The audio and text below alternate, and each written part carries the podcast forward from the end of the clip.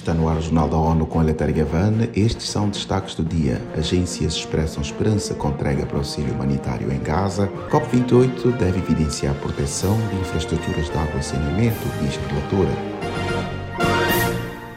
Com o início da pausa de quatro dias nos combates, caminhões com suprimentos de auxílio entram em Gaza pela passagem de Rafah, vindos de Egito, desde esta sexta-feira. Trabalhadores humanitários das Nações Unidas reforçam o apelo para que possam ter acesso a todas as partes do enclave. Acompanhe com Mayra Lopes. Segundo dados, a violência já deixou cerca de 15 mil mortos em Gaza e muitas das pessoas deslocadas estão dormindo nas ruas. O porta-voz do Escritório de Assuntos Humanitários da ONU, Jens Lark, disse que a esperança em relação ao acordo entre Israel e Hamas é que a pausa seja respeitada. A expectativa é que o período possibilite as equipes a alcançar as pessoas que precisam e que se estenda para uma verdadeira cessação humanitária a longo prazo. Da ONU News em Nova York, Mayra Lopes. O acordo facilitado pelo Egito, Catar e Estados Unidos prevê a libertação dos reféns levados durante o ataque do Hamas a Israel a 7 de outubro, bem como de pessoas em prisões de Israel, que sejam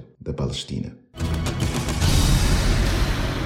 Em viagem para a Antártida, o secretário-geral das Nações Unidas, António Guterres, disse estar alarmado com o que acontece na região. Acompanhe com Felipe de Carvalho. Diante das geleiras, ele afirmou que as evidências mostram de forma esmagadora que há uma aceleração do derretimento do gelo, o que poderá ser catastrófico para as comunidades costeiras em todo o mundo.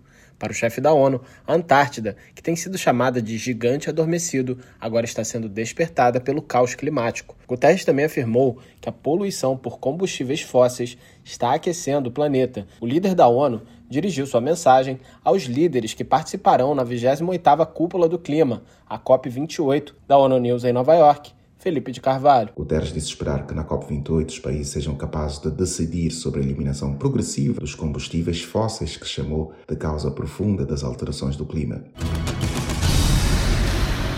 Delegações de todo o mundo estão a caminho de Dubai para participar na 28ª Cúpula do Clima entre 30 de novembro e 12 de dezembro. Todos os anos, os países adotam uma declaração final no evento que enfatiza caminhos e resultados para limitar o aquecimento da temperatura global e preservar a vida no planeta. A ONU News conversou com a diretora executiva da iniciativa Saneamento para Todos do Fundo das Nações Unidas para a Infância, Catarina de Albuquerque, foi a primeira relatora da ONU sobre água e saneamento e alertou para a necessidade de manter o acesso a estes meios. O mundo pode enfrentar um déficit de 40% de água doce até 2030. E em 2040, quase uma em cada quatro crianças viverá numa zona em stress hídrico extremamente elevado. Portanto, são sinais de alerta enorme. Todos este impacto das alterações climáticas não são ameaças futuras, são já realidades cotidianas. E nós sabemos que em muitas comunidades a crise climática torna ainda mais difícil para as pessoas encontrarem fontes fiáveis de água potável, manterem uma boa higiene e manter sistemas de saneamento a funcionar. E nós sabemos que estamos a falar de direitos humanos, não é? Segundo Catarina de Albuquerque, para além de compreender a gravidade da situação, os representantes dos países na COP28 terão a chance de decidir sobre um acordo sobre a adaptação às alterações do clima. O presidente da Assembleia Geral das Nações Unidas, Dennis Francis, disse que a adoção da recente resolução pedindo trégua humanitária na faixa de Gaza é apenas um exemplo que reflete a consciência da humanidade pelo órgão. Falando ao ONU News, o representante destacou que a decisão tomada em outubro destaca o pedido de cessar-fogo para salvar vidas e a necessidade do grupo Hamas de devolver reféns às famílias de forma incondicional. That, I think, has been a big contribution made by the United Nations. Para Francis, a resolução do órgão de 193 Estados-membros foi uma grande contribuição dada pela ONU observando o princípio da Carta que prevê salvar a humanidade do flagelo da guerra. Para ele, a resolução foi apresentada como uma forma de parar a guerra. A votação que passou com votos favoráveis de 121 países aconteceu na sequência da falha do Conselho de Segurança após a apreciação de quatro propostas sobre o tema.